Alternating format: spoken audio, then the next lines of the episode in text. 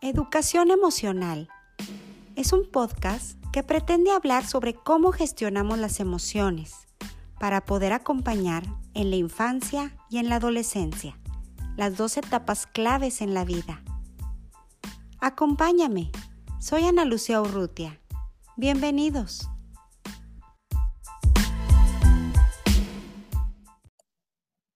Qué gusto me da comenzar este episodio con un tema que seguro les va a interesar mucho, tanto a papás como también a todos para hacer una sociedad más incluyente. Hablaremos sobre la neurodiversidad. Para tratar este tema, tengo el honor de contar con una invitada que está muy comprometida con el trabajo con niños neurodiversos. Su nombre es Aroa. Es española de la Comunidad Autónoma de Castilla y León nacida en Zamora, aunque la mayoría de su carrera profesional la ha ejercido en Valladolid. Es terapeuta ocupacional, logopeda y maestra de audición y lenguaje, con varias certificaciones en diferentes campos. Le apasiona el desarrollo infantil y el trabajo con niños y niñas con diversidad funcional. Cree que la diversidad aporta riquezas en valores y el respeto y la convivencia con esta diversidad hace que crezcamos como sociedad humana. Podría seguir platicando lo mucho que sabe Aroa, pero ahora la dejaré hablar. Aroa, bienvenida a este espacio donde podrás compartir un ratito de tus conocimientos en este tema del que se habla mucho y poco sabemos, sobre la neurodiversidad. ¿Qué es Aroa y qué busca? Hola Ana Lucía, Muchas gracias por invitarme a compartir hoy este espacio contigo. Eh, respondiendo a tu pregunta, pues la neurodiversidad es un concepto que hace referencia a las diferencias del cerebro, que son variaciones que puede tener el cerebro humano y que se pueden considerar normales. Por lo que en algunas condiciones, como son la dislexia, el TDAH, el autismo, que tienen dificultades de aprendizaje y atención, la idea de neurodiversidad tiene beneficios reales, ya que puede ayudar a las personas que tienen esta condición y a sus familias a entender sus dificultades como diferencias en lugar de deficiencias.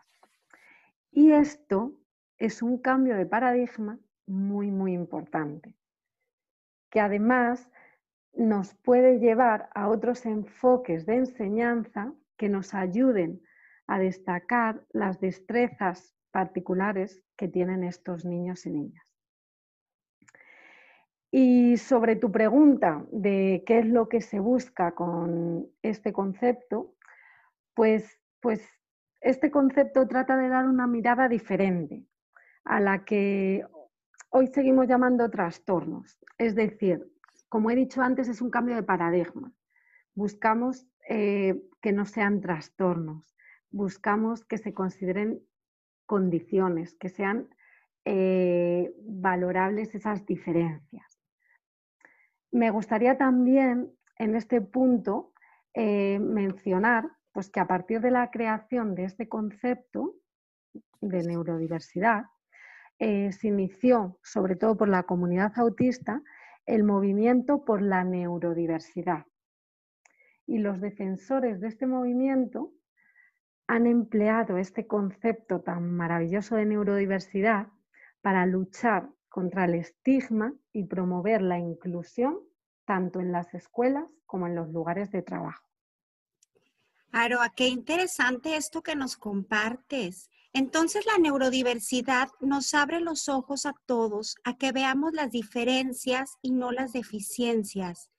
Esto me encanta, porque así es como nosotros los papás debemos de tener esa mirada con nuestros hijos, de verles sus fortalezas y exaltarlas para desarrollarlas más y no hacerle enfoque nada más en las debilidades, a lo que no es capaz de hacer, a lo que no es normal, por así decir. Ahora, como padres, ¿cómo podemos enseñarle a nuestros hijos la inclusión para aprovechar esta generación de niños y jóvenes que hagan despertar a una sociedad más incluyente? Pues mira, Nalu, yo creo que aquí los padres y las madres de los niños o niñas con diversidad funcional eh, son un pilar fundamental para su desarrollo y para caminar hacia una transformación social donde se celebren las diferencias. Esto no es fácil para las familias, eh, soy muy consciente de ello, claro. Por eso también es muy importante que este camino pues, no lo recorran solas, sino que las profesionales que trabajamos en este campo, pues debemos acompañar a las familias y les debemos ayudar a mirar a sus hijos e hijas desde las potencialidades que tienen y no desde lo que no se puede hacer.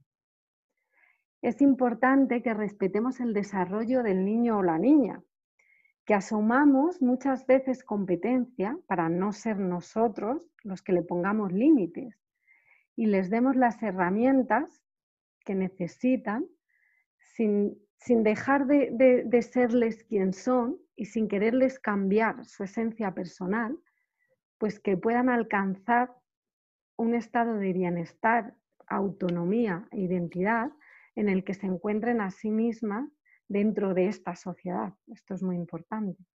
Claro, tienes mucha razón en esto. Fíjate, permíteme compartir mi experiencia como mamá. Mi hijo Fernando el mayor, ahora cuenta con casi 12 años, siempre mostró ser un niño fuera de los estándares que llamamos normales y se desarrolló como atípico. A los tres años no hablaba o no se comunicaba como debía a su edad pero sí se sabía todas las banderas del mundo. No tenía atención en clase, pero sabía toda la numeración y todas las letras. Y así fue como empezamos a conocerlo. Sí, es decir, a todos les gustan las bromas, a él no. Bueno, no las soporta. A todos les gusta jugar o pegarse o abrazarse, a él no. El contacto poco lo aguanta. A todos nos gustan las sorpresas, a él no. Y además, no le importa decirte que el regalo que le has dado no le interesa. Así o así. Tiene una manera especial, yo diría más sana, de percibir todo aquello que le rodea. Bueno, y, no nada más por eso salió de los estándares normales, sino por muchas otras peculiaridades que él tiene. Tú lo conoces, Arba. Claro, yo tengo la suerte de conocer a Fernando y bueno, decirte que me gusta mucho cómo, lo describes, pues con sus peculiaridades, ¿no? Peculiaridades que le hacen muy lindo y que, como tú muy bien has dicho, una de estas peculiaridades es que con él sabes que siempre, siempre todo es de verdad. Eso es muy, muy bonito, ¿no? Si algo no le gusta o no le interesa, no va a prestar atención. Pero con lo que le gusta y le interesa, va a tope, llega al fondo, ¿no? Para mí, Fernando, eh, fue un niño mm, pues muy sorprendente, que tiene unas capacidades muy grandes. Eh, por ejemplo, con la tecnología. Eh, con la tecnología siempre me sorprendía, siempre iba por, delante. Cuando tú le ibas a, a poner a trabajar algo, él, él, ya le daba otra vuelta, ¿no? Al final, siempre con lo que le interesaba, pues, pues, pues pues sacaba lo máximo de él y tiene, y tiene mucho para dar. Además, luego es un niño muy alegre, que contagia mucha alegría, le gusta, le gusta ¿no? cantar y bailar y, a todos, bueno, pues, pues nos, lo, nos lo hacía sentir. Eh, la verdad que, es, que no es porque sea tu hijo, Analu, lo sabes, que es muy fácil tenerle mucho cariño y que tiene mucho, mucho, mucho potencial y mucho, mucho, mucho que dar. La verdad que sí. Muchísimas gracias, Aroa. Qué lindo te expresaste de él. Yo sé que tiene una condición, sí, se puede llamar desintegración sensorial o se puede llamar Asperger, pero ¿de qué sirve? ¿De qué sirven las etiquetas? ¿Para excluir? Y, y no sé qué pienses, Aroa, pero hay una frase que podemos seguir escuchando que es, es que no es normal, es que tú no eres normal. Y esta frase hace muchísimo daño. La presión social existe, lo que pasa es que a veces es silenciosa. Eh, es por eso que una de las cosas por las que no me gusta anticipar al adulto de que existe alguna condición en él es porque todos debemos de adaptarnos a esta vista natural y sin filtros, esta vista a lo real, a lo obvio, a lo que está, sin importar los prejuicios que de alguna manera hagan sentir mal a la persona. Esto es un regalo. Esto es un regalo que nos da a todos cuando Él dice lo que ve y quiere decir. Pero ah, bueno, Aroa, ¿cómo se define para ti la normalidad y cómo nos afecta el no ser normales? Pues la normalidad, para responder a esta, a esta pregunta de qué es normalidad, pues se podría entrar en una discusión de horas, ya que el concepto normalidad pues entraña muchos matices e interpretación. Pero bueno, en general, la normalidad eh, consideramos que es lo que se ajusta a la norma para tratar de regular nuestra convivencia, nuestras conductas. Lo que pasa es que el concepto de normalidad tiene mucho que ver con la hegemonía, ya que la norma pues está determinada por las personas que tienen el poder de decidir quién es normal y quién no lo es. Así, las personas normales son aquellas que hacen todo lo que el mundo hace, ¿no? O se comportan como se supone que todos y todas deberíamos actuar. Pero bueno, lo bueno de esto es que cada vez hay más disidentes de esta normalidad por todas las partes. Y entre esas personas estamos las que creemos en la diferencia como algo positivo. Y dentro de esto tendría su sitio pues el concepto, este concepto de neurodiversidad. Aunque bueno, hay que ser realista, ¿no? Y, y el concepto de normalidad sigue imperando en nuestras sociedades. Y en el caso de los niños y niñas con diversidad funcional, esto les afecta mucho, ya que se impone el objetivo de curar. Y curar a las personas cuyos cerebros funcionan de manera diferente, no mal, diferente. Y entonces esto es lo que realmente hace daño, porque se les pierde el respeto como personas y se trata de que funcionen como nosotras, desde nuestro funcionamiento, consideramos que se debe funcionar. Pero ahí entra la diversidad, ¿no? Ahí entran las diferencias. Claro. Sí, me encanta este tema, Aroa, porque no es nada normal que la gente no habla de, lo que no es ser normal. La gente da por hecho que hay que ser normal. Y vamos a ver hasta dónde debemos de tener esas expectativas, esas estadísticas que nos indican qué es.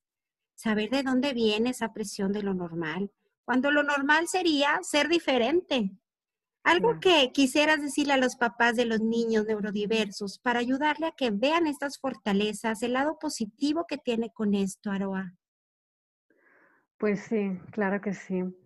Me gustaría decirle a todos los papás y mamás que son los modelos sociales de sus hijos e hijas, que la diversidad es buena, que siempre se aprende mucho de la diferencia, que relacionarse con otras personas distintas, ya sea en capacidades, en raza, en cultura, en sexo, en cualquier eh, circunstancia, siempre te puede ayudar a crecer y probablemente a potenciar más los valores humanos que son tan importantes y necesarios en, en nuestra sociedad que no piensen que el hecho de que su hijo o hija sea amigo de otro niño o niña con diversidad funcional le va a provocar tener una carga, sino todo lo contrario.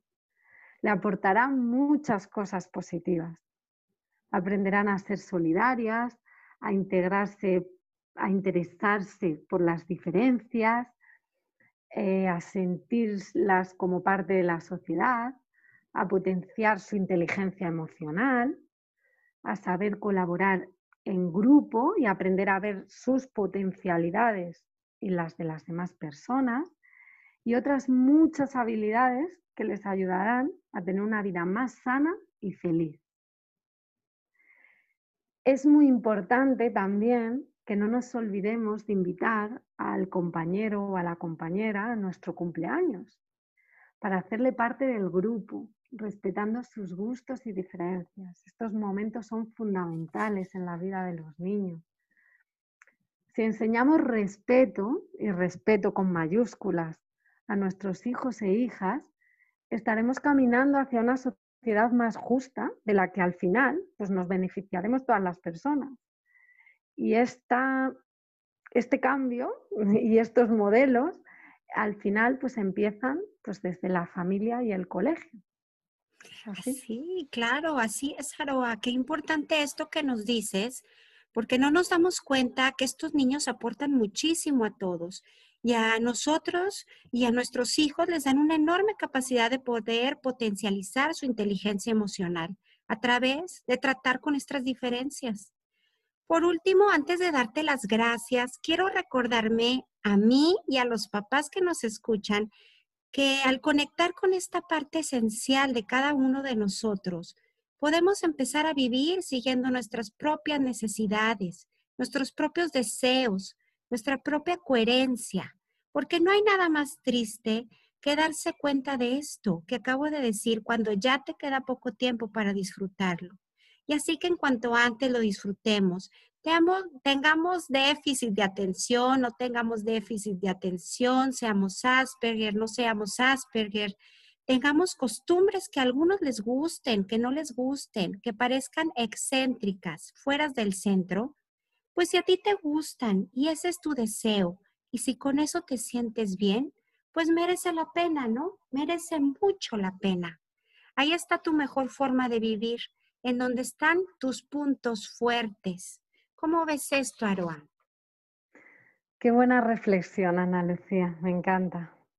Me parece que es muy importante, pues, dar valor a ser personas auténticas y diversas para aprender a querernos más y aceptarnos con nuestras diferencias. Esto hará que la vida fluya con más amor, que hace mucha falta. Gracias de nuevo a ti, Analú, por invitarme a compartir contigo este ratito tan bonito y también por crear este espacio en el que compartes tantos temas interesantes que van a ayudar mucho a plantearse más la educación como padres y madres. Te mando un abrazo muy, muy grande. Aroa, muchísimas gracias. Recibe también un abrazo para ti con todo mi agradecimiento por este compartir. Espero pronto volver a conectar contigo. Hasta luego. Este fue un podcast de educación emocional.